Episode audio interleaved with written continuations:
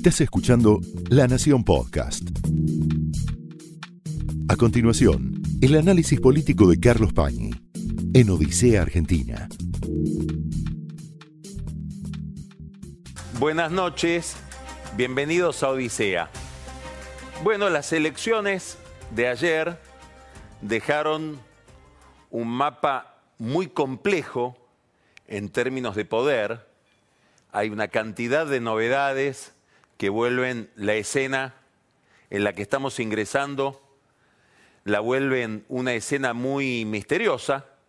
Habrá mucho para decodificar todavía, muchas cosas que interpretar, configuraciones que uno está acostumbrado a ver y que ya no están más, nuevos formatos que el cerebro todavía no registra, justamente porque son inesperados en principio, una democracia que parece ir organizándose alrededor de dos fuerzas, que no son dos partidos, son dos coaliciones, es decir, son dos corrientes que incluyen cada una cosas muy distintas, liderazgos muy distintos.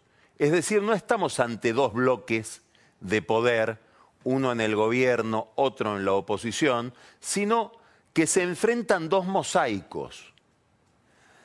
Y ninguno de los dos tiene, ningún líder tiene hacia adentro ni respecto del otro todo el poder. Ninguno domina totalmente su espacio y mucho menos ninguno domina todo el país. Bueno, es una configuración que podríamos pensar que es virtuosa, en el sentido de que no hay una acumulación de poder que haga pensar en una nueva hegemonía. Esto es todo un tema para aquellos que piensan la política en términos de populismo. ¿Por qué? Porque es muy difícil concebir un populismo sin liderazgos hegemónicos. Pareciera que el formato de poder que decidió el electorado ayer es una especie de antídoto contra cualquier fantasía autoritaria o populista. Ahora, esto, claro, va a demandar de quienes operan sobre la escena, de los principales líderes, una enorme capacidad de negociación, interna y externa.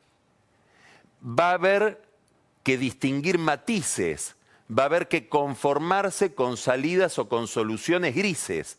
No es un mundo, justamente por esta fragmentación de poder, blanco y negro. Pero claro, este mundo de matices, de degradé, donde no hay contrastes nítidos, justamente parece estar en contradicción con un discurso político y con un comportamiento del electorado que se ha movido, sí, de manera muy maniquea, sobre todo en términos de repudio, en términos de rechazo al otro. Muy probablemente, y esto lo hemos comentado muchas veces, Fernández convoca a una cantidad de gente que le dio la victoria con una bandera principal, sacarlo a Macri y sacar sobre todo la política económica de Macri del poder. Y Macri convocó a su electorado también con una bandera que no supone tanto la adhesión a su proyecto o la adhesión a su figura como el rechazo de la figura del otro. En este sentido, interpretada su convocatoria como un llamado a que no vuelva el kirchnerismo. Son posiciones muy contundentes, muy categóricas, para un esquema de poder que no está pensado para posiciones categóricas, sino para posiciones negociadas. Bueno, vamos a ver cómo conviven este estado de opinión pública con esta práctica política que vamos a empezar a ver en los próximos días, si es que no empezamos a verla hoy, en la reunión que mantuvieron Macri y Fernández, Fernández y Macri, presidente saliente, presidente entrante, esta mañana y a la que después nos vamos a referir. Alberto Fernández hizo una elección muy parecida a la de las primarias, sacó nada más que 267 mil votos más que los que se había sacado el 11 de agosto. Probablemente le hubiera convenido que no hubiera esas primarias. Le hubiera convenido llegar directamente a la general sin primarias obligatorias y el impacto de su triunfo hubiera sido similar al que obtuvo en eh, el 11 de agosto. Bueno, un reproche post-mortem para Néstor Kirchner, que fue el que inventó estas primarias tan eh, extravagantes que tenemos en la Argentina, donde hay que ir a una elección interna aunque no haya competidores. Esta diferencia de 267 mil votos que hace Fernández ayer respecto del 11 de agosto está basada sobre todo en el conurbano bonaerense. Le voy a mostrar algunos números que son interesantes. Son números así gruesos. Entre Fernández y Mauricio Macri hubo una diferencia de 2 millones de votos. De esa diferencia de 2 millones de votos entre Fernández y Macri, en la primera y la tercera sección electoral de la provincia de Buenos Aires. Estamos hablando en el conurbano bonaerense. La primera es todo lo que sería el conurbano norte, la zona norte. La tercera es el conurbano sur, digamos, La Matanza, Avellaneda, eh, Lanús, Quilmes, Florencio Varela, Lomas de Zamora, Almirante Brown, etc. Bueno, la diferencia se hace básicamente en ese conurbano. Primera y tercera sección electoral hacen una diferencia entre Alberto Fernández y Mauricio Macri de 1.600.000 votos. La diferencia total de todo el país es 2 millones de votos. De esos 2 millones, 1.600.000 están en el conurbano. Quiere decir que Fernández le debe en gran medida su victoria al gran éxito del kirchnerismo en el conurbano bonaerense. Esto significa que Cristina Kirchner, que tiene ahí su reino, tiene ahí su principal plataforma de poder, sigue siendo una figura más que determinante en la base electoral del nuevo oficialismo. Y esto se nota en la arbitrariedad olímpica, imperial, con que se organizó el acto de festejo, que fue un acto donde aparecía Fernández como una especie de invitado. Para dar algunos detalles, muchos gobernadores, algunos muy cercanos a Alberto Fernández, como Juan Mansur, usaron, como de costumbre, los aviones de la provincia. Después vamos a, comentar, quédese al whisky porque hay mucha información muy interesante. Vamos a comentar esto del uso de los aviones de las provincias para los actos partidarios. Bueno, se subieron a los aviones de las provincias y vinieron a Buenos Aires le dijeron no pueden subir al escenario por orden de Cristina. Es cierto que a lo mejor no fue una orden de Cristina y que el que no se anima a decirle no podés subir al escenario, alega que fue una orden de Cristina para una exclusión o una discriminación que siempre es desagradable. Pero lo cierto es que esos gobernadores creen que no estuvieron arriba del escenario por Cristina. Y tal vez Cristina identifica que en la presunta alianza o la futura alianza entre Alberto Fernández y esos gobernadores hay una restricción de su poder. Probablemente también por eso va a haber en el Ministerio del Interior, muy probablemente alguien de la cámpora como Guado de Pedro, para mirar qué es lo que pasa en esa línea de comunicación, que es una línea de comunicación en la que Fernández busca cierta autonomía. Fernández perdió en distritos que era previsible que perdiera, pero si uno lo mira desde el lado de Macri, era bastante improbable también que Macri ganara con esta política económica. Estamos hablando de una gran derrota de Fernández en Córdoba, una derrota de Fernández en Entre Ríos, con un gobernador Bordet que es un aliado importante del nuevo presidente. Santa Fe, Santa Fe hizo eh, una elección muy favorable, sorprendentemente favorable a Macri. Ahí hay un signo de interrogación de cómo va a ser la política santafesina, porque el gobernador Perotti es uno de los gobernadores que forman el principal elenco de aliados del interior de Alberto Fernández, entre otras cosas porque seguramente para Fernández Perotti es mucho más presentable que Mansur, que pretende ser una especie de primus inter pares desde un esquema de poder muy opaco. Mendoza, claro, ganó también ahí Macri, sobre todo basado en el liderazgo radical de Mendoza, vienen de ganar las elecciones los radicales en Mendoza con el liderazgo de Alfredo Cornejo. Quiere decir, y la capital, ¿no? La capital donde se consolidó, se consolidó muy fuertemente la reta haciendo una gran elección. Quiere decir que hay un voto donde se concentran los sectores urbanos, donde la política económica no puede dar satisfacción a las demandas solos con, asistencialismo, sino que se requieren equilibrios macroeconómicos, se requiere una macroeconomía sana, donde el electorado prefirió a Juntos por el Cambio antes que al Frente de Todos. Es decir, que en el esquema electoral que surgió anoche, sustentándolo a Fernández hay un corte muy tradicional peronista. Esto es importante, sobre todo si uno mira la recuperación de Macri que refuerza este fenómeno. ¿Por qué? Porque si miramos al actual oficialismo, es decir, a la futura oposición, la suerte de Macri, nos va a llamar la atención la recuperación del presidente. Entre otras cosas porque ya la sorpresa de una gran derrota estaba asimilada desde el 11 de agosto. Quiere decir que en la elección de ayer la novedad fue que haya sacado 2.300.000 votos más que los que había sacado el 11 de agosto.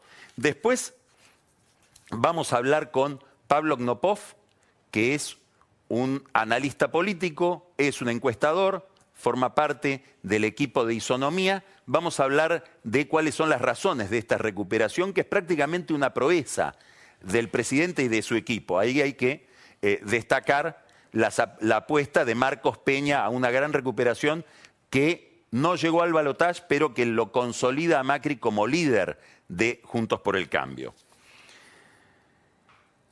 Esta recuperación de Macri se basa no solamente en la mayor participación electoral, es decir, en que se incorporaron nuevos electores, sino también en que todas las demás opciones que podían sacarle votos a Macri perdieron votos en esta oportunidad.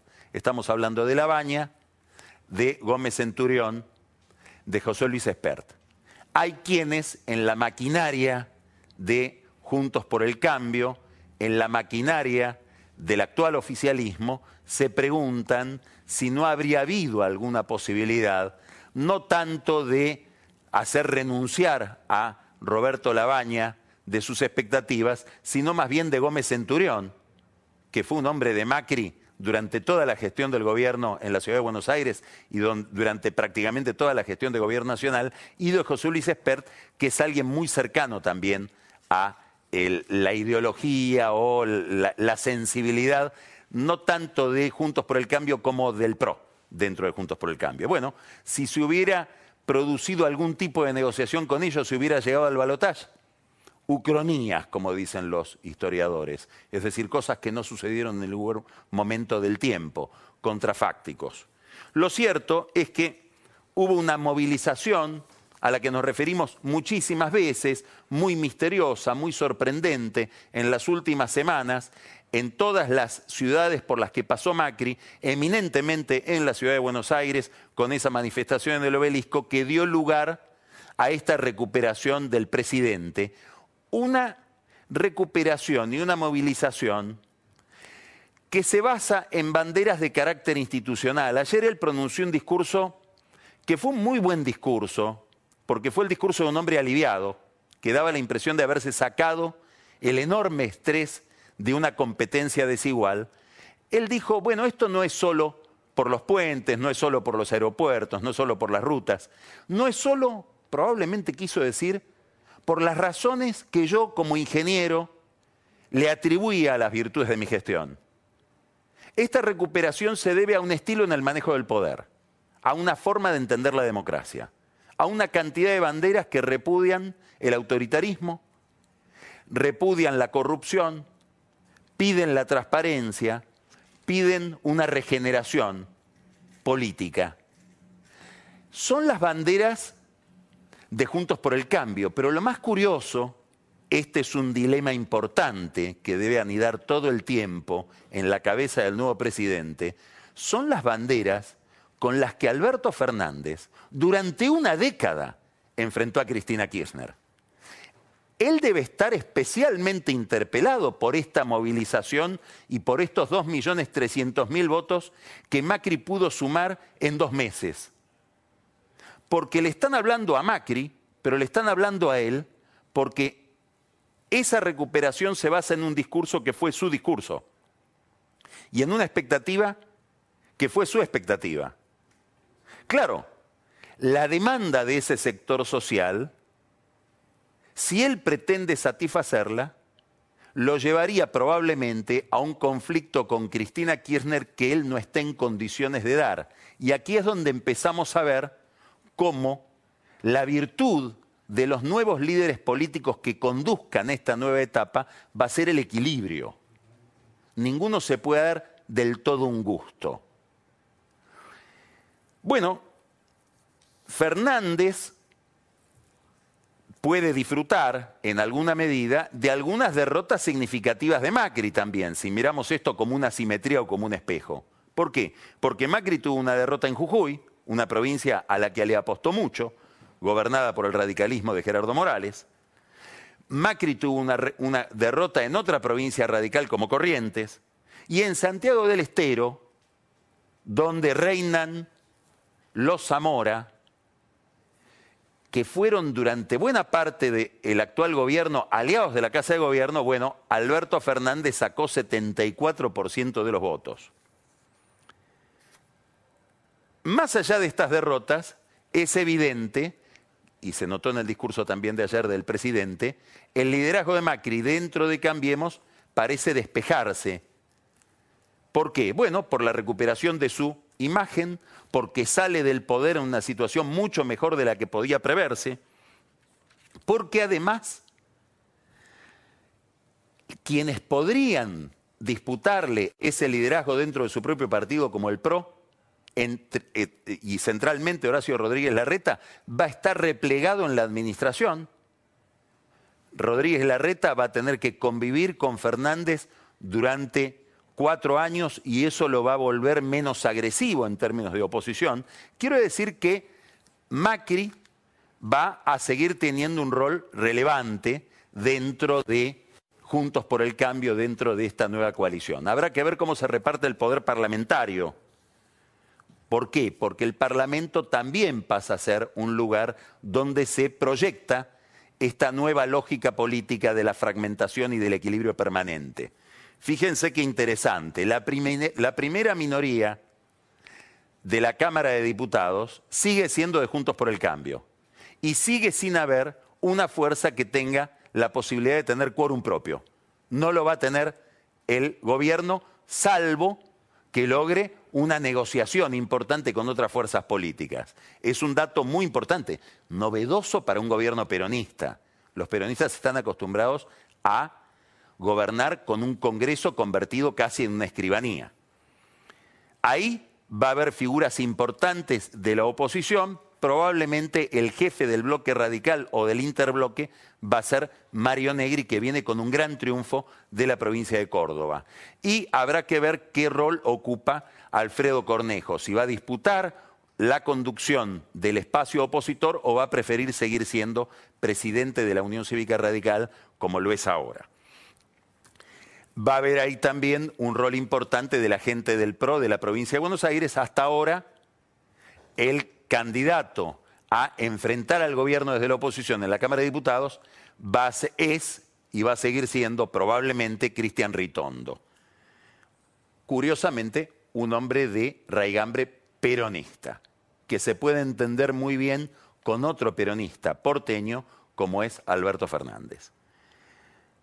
Ahí va a haber figuras también importantes, obviamente, del oficialismo. Sergio Massa va a ser presidente de la Cámara de Diputados. Va a tener unos 12, 13 diputados que los va a convertir en oro en polvo en una escena tan fragmentaria. Probablemente, ya que no se lleva la conducción de la Cámara de Diputados, el kirchnerismo pida la conducción del bloque en la figura de Agustín Rossi. Y en el Senado vamos a ver también un oficialismo más holgado, con una fuerza más preponderante, pero también fraccionada, fraccionada hacia su interior. ¿Por qué? Porque Cristina Kirchner va a controlar una mayoría de senadores oficialistas. Probablemente 25, entre 25 y 30. Y los senadores que se alineen con eh, Alberto Fernández van a ser no más de 14, que son los que se identifican con el senador Caserio de Córdoba. ¿Quién va a conducir el Senado? Bueno, obviamente Cristina Kirchner como vicepresidenta, pero ¿quién va a ser el presidente provisional?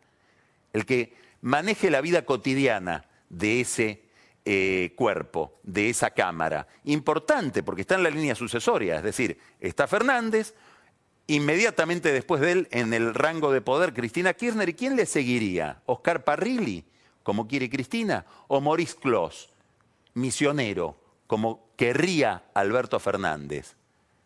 Después viene Massa. Va a haber entonces una disputa por la conducción en el Senado, que es una disputa cifrada por la conducción política del nuevo esquema de poder. En la provincia de Buenos Aires, que es un lugar clave para todo lo que viene, también estamos ante un experimento rarísimo.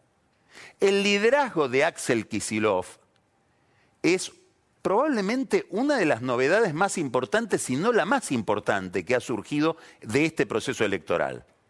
Kisilov es un hombre nuevo para la provincia de Buenos Aires, es en alguna medida una gran novedad también para la política, porque viene en realidad de un cargo técnico como ministro de Economía y obviamente, bueno, después fue diputado. Pero el debut importante en la política de primera línea lo va a realizar en la provincia de Buenos Aires. Un hombre que no es de Alberto Fernández, por supuesto, tampoco es de la Cámpora. Es muy significativo que Kisilov, digamos, que Alberto Fernández no esté afiliado a la Cámpora es obvio. Que Sergio Massa no esté afiliado a la Cámpora es obvio. Que Kisilov, que podría parecer como tan parecido a la juventud combativa del kirchnerismo, no haya querido firmar esa ficha de afiliación, por decirlo de alguna manera, es mucho más significativo parece expresar una resistencia todavía más fuerte que la de los otros. Él está conectado directamente con Cristina, como se notó en los discursos de anoche. Va a controlar una provincia también fragmentada en su esquema de poder. ¿Por qué? Porque Alberto Fernández sacó muchos votos en el conurbano. Decíamos, le debe mucho a Cristina. Sí, pero cuidado, porque esos votos son votos más caudalosos allí donde gobiernan los viejos caudillos del conurbano bonaerense y no los líderes de la cámpora. Quiere decir que Kisilov debe estar atento a una morfología política del conurbano que no le obedece necesaria ni automáticamente a Cristina. Y habrá que ver si Alberto Fernández quiere tener alguna relación directa con esos caudillos. Él privilegia entre todos a uno, que es el intendente Catopodis de San Martín. ¿Por qué? Y porque fue un puntal de una aventura determinante de Fernández para entender su esquema de poder, que fue la candidatura de Florencio Randazzo hace dos años contra Cristina Kirchner por la senaduría bonaerense. Bueno, ahí se armó un equipo, el grupo Callao, de economistas, etcétera, viene de esa experiencia, y se armó un equipo donde estaba el movimiento Evita y donde estaba también Catopodis, que a pesar de que Cristina ganó nítidamente en las primarias, no se fue. Siguió junto a Fernández y siguió junto a Randazzo contra Cristina. Bueno, probablemente lo premien con algún cargo en el Poder Ejecutivo o con una especie de primacía en el conurbano va a haber un conurbano Alberto Fernandista. Son cosas que tiene que mirar Kisilov, que además tiene dos datos más para interpretar su nuevo esquema de poder. El primero, el Senado de la provincia de Buenos Aires sigue estando dominado por lo que hoy es Cambiemos, o Juntos por el Cambio, centralmente por María Eugenia Vidal, que va a seguir haciendo política en la provincia de Buenos Aires y a, quienes algunos ya están imaginando como primera candidata a diputada en el 2017, en el 2000, perdón, en el 2021. Bueno, Kisilov va a tener que negociar con ella porque ella va a ser muy gravitante en la Cámara de Senadores. Y el otro dato que seguramente tendrá en cuenta Kisilov son las angustias fiscales de la provincia de Buenos Aires, que son eternas porque tienen que ver con la distribución de la coparticipación federal de impuestos. ¿Por qué? Porque esas angustias fiscales lo van a hacer muy dependiente de Alberto Fernández. Será Cristina la abogada de Kisilov frente a Fernández o será Kisilov el abogado de Fernández frente a Cristina? Son relaciones triangulares que todavía no sabemos cómo funcionan, ni ellos saben cómo van a funcionar. Todo esto entonces nos habla de una política extraordinariamente segmentada, de un equilibrio, no de un equilibrio, de muchos equilibrios de poder que conviven entre sí, y que son contrastantes, o en todo caso, son un esquema de poder inadecuado para discursos como los que se escucharon anoche en el Frente de Todos, sobre todo el discurso de Cristina y el discurso de Kisilov, que parecen haber sido pensados, concebidos, elaborados para otro resultado electoral, donde Macri no había recuperado 2.300.000 votos y donde no están estas restricciones en el aparato de funcionamiento del poder que acabamos de describir. Quiere decir que vamos a una experiencia rara para la Argentina, que demanda destrezas, virtudes que los políticos argentinos raramente tienen. Poco narcisismo, poco egocentrismo, más negociación. Empezó hoy esa experiencia. Hoy Macri y Alberto Fernández tuvieron la mejor reunión, la mejor conversación de todas las que tuvieron en este tiempo, que son mucho más de las que se conocen entendieron que la transición es una transición endiablada. De hecho, empezó con un cepo cambiario muy rígido, del que vamos a hablar después con Marcos Buscaglia. Tema principal para Fernández, el nivel de reservas que encuentre cuando asume el 10 de diciembre. Designó Fernández un gran equipo de transición. Esto hay que subrayarlo gente de gran calidad, como por ejemplo Santiago Cafiero, Guado de Pedro y sobre todo dos personas que regresan a la arena política, Vilma Ibarra y Gustavo Vélez, que son dos reincorporaciones que deberían ser aplaudidas porque son dos personas que han pasado muy bien por la actividad política cuando estuvieron en el centro de la escena. La incógnita económica es principal. ¿Cuánto grado de cooperación va a haber? No lo sabemos. Y no lo sabemos sobre todo porque Fernández todavía no muestra las cartas. No sabemos si las tiene todavía como para mostrar de cuál va a ser su política económica y cuáles van a ser sus figuras en el manejo de la economía. Todavía conocemos un equipo de campaña. No sabemos si es el equipo de gobierno ni sabemos si van a ser las ideas de gobierno. Lo cierto es que para una política muy restrictiva, toca una escena económica endemoniada. Es un poder fragmentario el que tiene Fernández, un poder fragmentario el que tiene Cristina, un poder fragmentario el que tiene Kisilov. Y Macri vuelve a reinar en Cambiemos, pero viene de una derrota, viene de sacar a Juntos por el Cambio del Poder. También su poder es limitado. Quiere decir que todos tienen que aprender a caminar por la cuerda floja porque la Argentina se ha transformado en un país de equilibristas. Esto fue el análisis político de Carlos Pañi en Odisea Argentina, un podcast exclusivo de La Nación. Escucha todos los programas de La Nación Podcast en www.lanacion.com.ar. Suscríbete para no perderte ningún episodio. Estamos en Spotify, Apple Podcast, Google Podcast y en tu reproductor de podcast favorito. Seguí escuchando La Nación Podcast.